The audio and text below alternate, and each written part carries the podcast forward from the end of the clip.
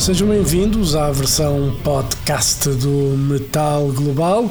É aqui mesmo para ouvir a versão com música.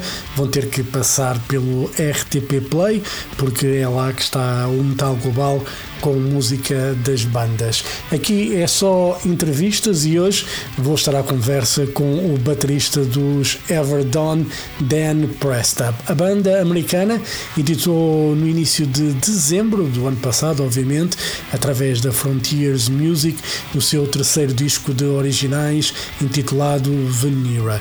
Como eu disse então, a conversa com o simpático baterista Dan Prestup para falar sobre este novo lançamento da banda sem mais demoras, Everdawn no Metal Global. Metal Global. Hello. Hey, how are you? Hey Dan, how are you? How you How doing? are you? Everything is good. How are you? All good? Good. Everything's great. I'm here in New Jersey. Early morning. Yeah, early morning at 8 a.m., but no problem. It- no, it's it's all good. Thank you so much for uh, for having me on. So, It's okay. It's my pleasure. And uh, you know, before we talk about the new album, uh, let's talk about the tour with Michael Schenker last year, because absolutely. I was in Barcelona actually for that show. So, uh, Oh, that's great. Excellent. how was the tour? First of all, The tour. So from start to finish, I mean, personally, that was my favorite favorite tour that I've been on. Like the whole experience was great. Um, we did. It was about three weeks. So we did 11 shows, and uh, every show was just amazing. Um, you know, like Barcelona, especially, that was one of my favorite shows for sure. Uh, you know, just to just to go on the road with those guys, Yeah. unbelievable experience. And, And- Michael Schenker, they're one of my favorite um, artists as well. Yeah. So it you was know, a great time. I can imagine hearing those classics night after night. You know, Oh yeah, that was one of the best things. So besides playing every night, um, to watch them every night was just a bonus, you know. So we couldn't have been happier on that that tours, and we had a really great uh, um, turnout at every show. So the turnout was great every night, and um, definitely uh, all of the fans were very receptive. So we were really uh, really happy with that one. cool. And uh, you know, when it comes to the new record, when did you guys start the songwriting for uh, Venera? So Venera, we started, believe it or not, over a year and a half ago. We or almost two years ago, we started writing for that. So we started doing pre-production, and um, how it works is our keyboard player Boris, he'll come up with all his keyboard parts. He'll send it to our guitar player Rich. Uh, he comes up with all his guitar parts. Then they send the tracks to me. Then I come up with all the drum parts. And then once all the music is set, we send it to our vocalist Alina, and then she comes up with all the lyrics, the melodies, and it's just uh, it's just a great great process. But I would say about two years, I recorded drums for that almost I would say like a year and a half ago, almost two years ago, and then we finally got everything together, and then uh, uh, we didn't have a set timeline on okay, who are we gonna when are we gonna release it and stuff, but then we started, you know, getting everything together and we're we're like, all right, got to put this album out, got to get a get everything going, and then we uh, 14 songs, so it's a lot of material Yeah. going back and forth doing changes, so takes a lot of time. Yeah, and uh, how strange it is for a band because you know we fans have no, you know, sometimes we don't have that recollection or that even crosses our mind that you guys recorded the music for a long time. The album is done for, you know, almost a year probably in your case. Prior. And you know how how do you guys live with uh, having like an album there ready to come out, but like a year long, nobody can listen to the music other than yourselves. Yeah, uh, it's amazing because when we once we start wrapping up all the material and then we're listening to it ourselves, and then when we finalize, um, you know, like even the parts of the songs, verses, choruses, write a bridge for this one. Then we have to go back and listen. And we're like, oh, you know what? Maybe let's change this here, change this rhythm here.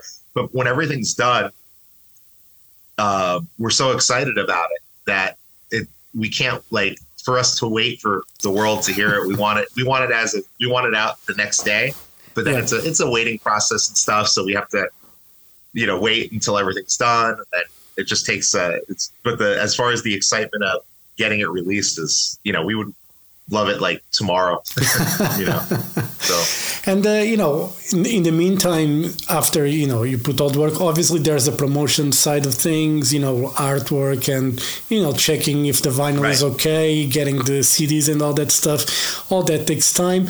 But in the meantime, do you guys start working on new music, or when you, the album is done, you prefer just to you know relax and so it's interesting. We already started. Um, so this is our, uh, yeah. So we're this is our second album as Everdawn. So we have we already started pre-production for the third. so the music has already started. So we we don't want to. Uh, what's the word I'm looking for? We want to um, just keep going. Yeah. Like as far as just get ahead of kind of like ahead of the game, where we're always writing, we're always. Uh, uh, just continuing like right away. yeah. Uh, so yeah, we already have some songs that are in pre-production mode for the the next next album. So so it's always always thinking ahead. Yeah, is it important, you know, to keep that uh, momentum in a way? Because you know, Venera, it's a great record. You know, sounds amazing, and you probably get inspired when you listen to it. You say like, okay, these, you know, there are great songs in here. Let's keep it going. That does, you know, motivates you guys to keep writing, and because there are bands that put, uh, you know, after they record an album, they just wait until they get a green light from the label or something to say, okay, now guys, let's make a new album. right, right. Yeah, of course. And you know, we're inspired by so many different bands, all of us. So we all come from um, different backgrounds as far as uh, you know, like music and everything. But all of us, we have uh, we all pretty much like the same bands, like that we're influenced by. But like, there's so many of them that you know, when you listen to something, you get influenced by it, um, and we just want to. It, it inspires us Yeah. to write, just create right away. But um, yeah, in this case, uh, as far as creating new music, even though Venera isn't out yet Yeah. until December 8th, uh, we're we're already thinking ahead, like, all right, the next album. So just get in that mode. Yeah, and you know uh, the the album, uh, the song Cassiopeia, it's the perfect song to open a record and probably to open a live show. I don't know if that's the plan for you guys, but when I was listening to it, I was like, okay, this is the song that's going to open the upcoming shows for the band. Yeah. Um, I would personally, that's one of my favorite songs on the record. Uh, so I, I mean, I would be, if if you asked me personally, I would love to open that. I think that would be a very uh, just like heavy, strong opener right Yeah. away. yeah, Uh, but that, but the uh, it's interesting because the um, the songs on this album, um, I like the personally I like the tempos. Like as far as there's a lot of mid tempo songs, Yeah. then we have faster songs, then we have a slower song like Cassiopeia, and uh, we have uh, uh, like a song like Silver Lining, yeah. which is a lot more upbeat. It's power So metal. It's power metal one on one. That one. Right, right, right. exactly, exactly. You know, it's uh, you know, uh, truer words ever spoken. It's almost 13 minutes long. Yeah. I'm curious to know that if you guys plan to write a long song, or if it was just as you were writing, the song just developed into that mammoth of 13 minutes long. Yeah, the great question. So that that actually I don't we weren't thinking in terms of oh let's make this um I don't you know 12 13 minutes 20 minutes long. It just all the parts just came about and um our keyboard player Boris he uh you know he structures all of it and um it just all these ideas came about and he just put everything together and uh we it just came together naturally I think that song and it turned out to be almost 13 minutes and it was hard to believe. We're like, wow, we have a song already, one song that's almost 13 minutes long. But a lot of the parts on there, there's um, definitely what I love about that song personally is the influences. I think we have a ton of, um, it showcases a ton of our influences Yeah. in one song. And uh, that's actually another one that very long song, but I would love to play that one live eventually for sure. You think it's possible? I know, you know, maybe when you do headline shows, you probably Right. have a bit more time to play because obviously when you do support tours, you really, you know, you have like 40, 45 minutes. You cannot, Yeah.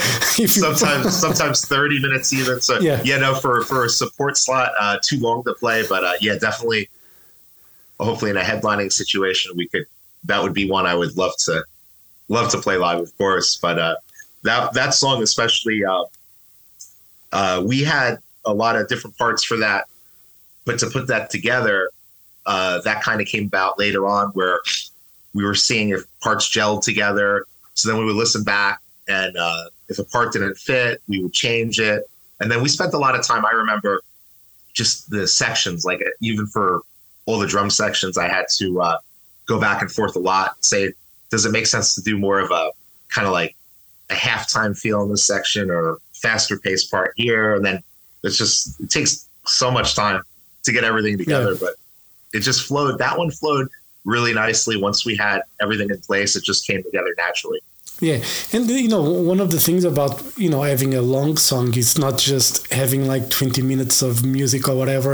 You really need to watch for the balance, for the flow of it, because otherwise, you know, with attention span of people these days, you know, they just you know skip if you don't Yeah, pay course. proper attention. How did you guys, you know, ma- did you guys? Pay attention to those like details in that sense or it's something that's very natural to you guys as well Oh, to see how the fans are reacting, like what they're Yeah. how they're taking onto a song. yeah Um, we know we do. So it's interesting when we play a show. Uh, if we open with a certain song or end with a certain song, we'll see how the audience reacts. So if we feel okay, maybe like the first two or three songs, everyone's really like headbanging or they're really into it.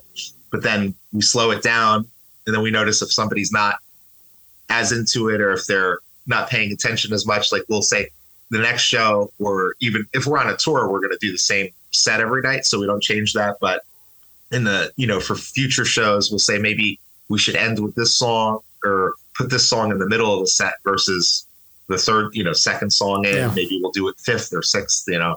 So we we definitely we're open to that as far as uh, seeing the reaction. Then we kind of analyze and see what would maybe we'll you know do a faster paced song in Yeah. the, on the third or something like that. You know. Yeah, and you know, I was listening like to Northern Star. Is that an extra Mm-hmm. voice there, or it's my impression? Is that another Oh no, singer? that's all. So that's all. Um, so all Alina. I mean, her. Uh, I mean, her harmonies are incredible. So she, her, and also Rich, both of them. Um, he sang on the record a lot as well. So I mean, between the two of them, they're they just come up with all these crazy ideas, and uh, that's all them, hundred percent. you know, because I was listening, I was like, you know, is there another voice here that I'm missing? Because Right. the press didn't mention any, you know, anything about guests or anything. So I was just thinking, you know, am I missing something? Am I crazy? But you know, No, yeah, that's that's all. Uh, that's all Alina, and then uh, Rich sang on that as well. And uh, it's uh, yeah, they came up. So you know, pre-production and in the studio. I mean, they had so Yeah. many. The ideas were just ideas that we didn't even think of, or they didn't even think of prior to doing the final recording in the Yeah. studio. Uh, a lot of stuff came about right there on the spot. Some of it because they heard ideas. They're like, "Wait a minute, I think this would go here, or this would sound really great here." And um, we had, uh, you know, it was just we had a great, uh, great flow. Like Yeah. recording this album was just awesome. Cool. And you know, another thing on this record is the instrumental one, uh, Crimson Dusk and Silver Dawn. Uh, is that like wasn't on purpose just to split the album in two parts, so to say? Oh, Crimson Dusk, that's our instrumental. yeah.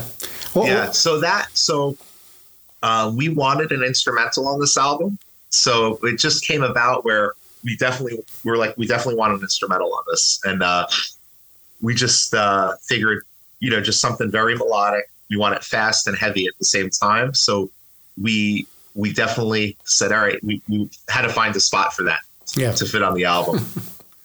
But we were unsure uh, because we had enough we had so many songs that we we we didn't realize that we even had four, there's 14 songs on the album so at, at one point we're like we didn't even realize we had that many Yeah. we're like wow we have a lot of songs So we were hoping that all of them could fit on this one album because it's it's a pretty long album. Uh, and you know, some albums are ten songs or eleven songs. Yeah. Uh, but but we were happy that we were able to showcase all fourteen on this one album. Yeah. When you guys go into songwriting process mode, you know, do you have like there's 14 songs on the album, but do you have like five or six more that were left out that you didn't work on, or you just focus really on the the ideas that you have, you feel strongly about them, you work on them, and if you're happy, you just keep them, no leftovers. How does it work with uh, with you guys? So, songwriting, yes. So it's interesting. We do have a few songs that didn't didn't get on this album that we had, but we figured uh, there was one song that we have that we figured, okay, we already have 14. Uh, we didn't think it would fit particularly as well on this album, so we actually we chose another song over that the the one that didn't make it on this album. So, but in general, we'll uh, yeah, we'll just you know write in the intent of having you know saying all right, this song stylistically we're going for this, or you know we want everything kind of to flow together. So we'll think in terms of all right, this song sounds like this could be on the same album, so that we'll organize it that way usually. Yeah. Do you discuss the lyric ideas as well for the for the album, like when it comes to themes to write about? Because you know you cannot write a say a fast paced song and talk yeah, yeah. about something that doesn't really mixes well with the rhythm of that. Yeah. So it's interesting. So this uh, like this album in particular, Alina and Boris, they you know all the lyrics. Uh, are about a lot of it's like constellations, uh, constellation theme, uh, you know, uh, time and space, uh, goddesses. So we have we definitely have a mystical. There's definitely a big mystical uh, feel behind it. So it's kind of like our first album, Cleopatra. Um, that was a concept album as well. So it's kind of we're kind of taking it to another realm where we're talking more about constellations and stars and and uh, just meaning of life, finding yourself in this, you know, in the in the lyrics. So it's very. Uh, it took a little while for them. They wrote the lyrics fast, like they write really fast, uh, but they, as far as the concept, they thought very deeply in how. Okay, what do we want this album to be? The concept and everything like that. Yeah, it's important, to, you know, to have a, yeah. a balanced idea about what you really want to make of an album, not just a big mess of right. you know, going from war to fairies to whatever. of course, yeah. So we definitely have it where it's a cohesive album. So the whole album from start to finish, um, it, it's you know, it's all in line. The concept is is uh, is even throughout. So it's it's very uh, very deep. Like you know, um, personally, I don't write the lyrics at all, but I when I was as they were writing the lyrics, um, it, it, was just amazing to see, uh, you know, the concept that they came up with, like Alina, and uh, it's just to see, uh, you know, just it took a lot of thought to come up with all the lyrics to this one, especially. Yeah. Cool. And you know, for you as a musician, what uh, did inspire to play drums? You know, why not guitar or bass or being a vocalist? Oh, good question. So, I started playing when I was six, 16, 15, actually. Um, I took one guitar lesson. I didn't know what I wanted to play. So I started with guitar. I took one or two lessons, and I'm like, felt pretty good. I'm not sure. So I wanted to experiment. Then I switched to drums. And after the first lesson, I had a knack for it where I just felt like whatever I was taught in that first lesson, I picked it up pretty fast. And then I just said, I think I want to play drums. So I started just with that and I stuck, just stuck with that. And that's how I became a became a drummer. So. And uh, what drummers have inspired you, you know, to improve your technique and all that? Oh, so many. Uh, so I love uh, Dream Theater. Obviously, uh, you know, I like obviously Mike Portnoy, Mike Mangini. I like a lot of the fusion guys. Like I love Dennis Chambers. Uh, played with Santana for a while. Uh, Dave Weckl. I mean, there's so many. But then I like um, obviously a lot of the metal guys. I love Vinnie Paul from Pantera. Yeah. Um, I mean, Metallica was a big influence on me musically. Uh, and I think the first band I remember listening to, um, four or five years old, the first two bands I got it, I got introduced to rock and metal early on, uh, Metallica, Guns N' Roses. So that whole genre just inspired me just to play. You know, I, I, remember when I, you know, when I was younger. I'm older now, and but I listened to Metallica, and obviously Lars was, you yeah. know, always getting awards for best drummer or drummer of the year, whatever. But nowadays, people, you know, tend to, you know, criticize him a lot. Do you think that that criticism is fair, at any extent, to to Lars? No. I, I think Lars is a I mean a, a great drummer. I mean his style is uh, is Metallica. So he's a huge he's a huge uh, besides playing drums for Metallica, he's he's a huge creative force even in the writing. So I think what I like about it is when you hear Metallica, you know you could tell it's Lars right away. He has yeah. his own style and uh, his parts, especially in the song one. I mean that one double bass part in the middle. Um, is so iconic because everybody knows that. Yeah. Like if you think of double bass drumming, that one it's a six stroke roll that he's doing with his feet. That's a that's such an iconic metal part. Like I just think uh, he's a I'm I'm a huge fan, so I think uh, he's super creative. Yeah.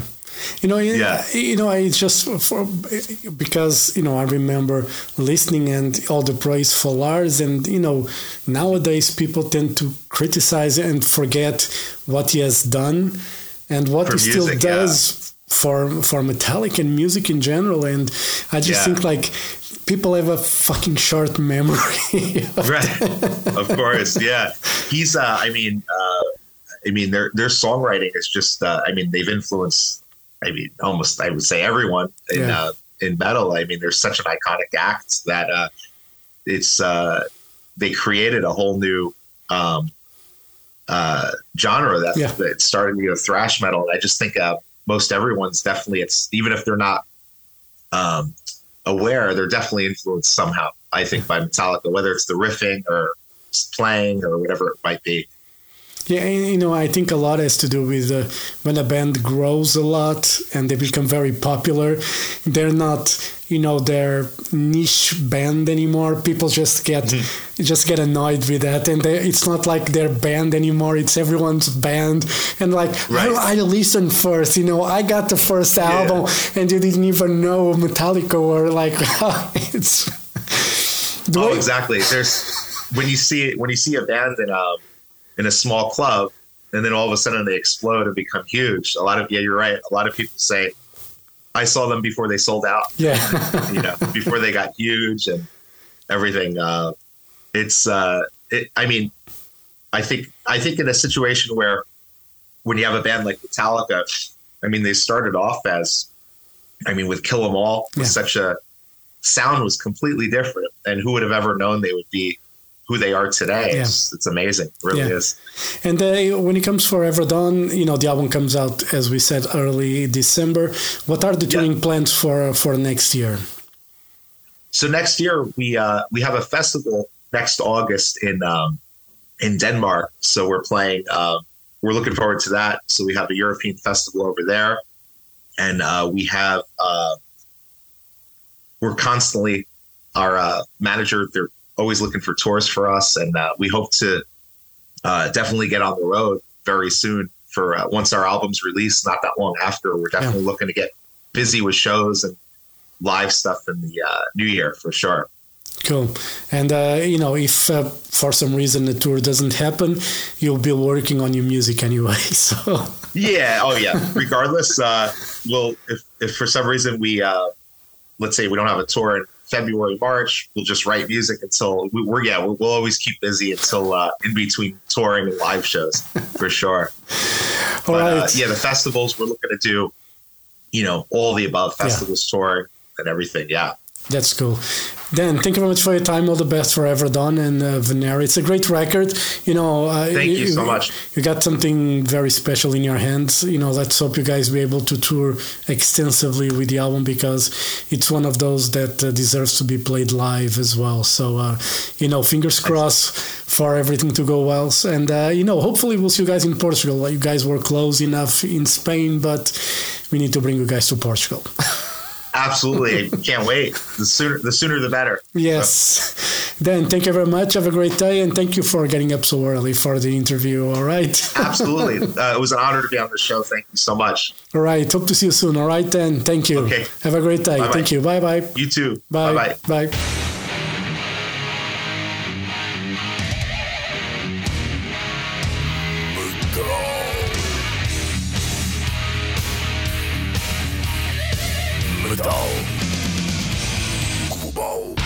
Metal Global foi a conversa com o Zé na pessoa do baterista Dan Prestup, para falar então sobre a novidade Venera, que foi editada no passado dia 8 de dezembro através da Frontiers Music, é o terceiro disco para o Zé.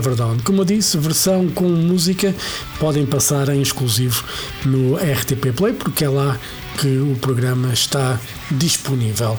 Já sabem, se tiverem dúvidas ou sugestões, podem enviar e-mail para jorge.botas.rtp.pt Podem passar pelo blog metalglobal.blogs.sapo.pt Sigam-me no Twitter, Instagram e Threads em arroba Mountain King e façam like na página de Facebook do Metal Global. É claro, se gostam deste podcast, já sabem que é dar uma boa classificação, uma review, se for caso disso. E pronto, seguir o Metal Global Podcast está disponível em Apple Podcasts, Spotify e Google Podcasts. Eu volto no próximo programa. Um forte abraço. Children of the night, you will live through the centuries to come, as I have lived. Good night.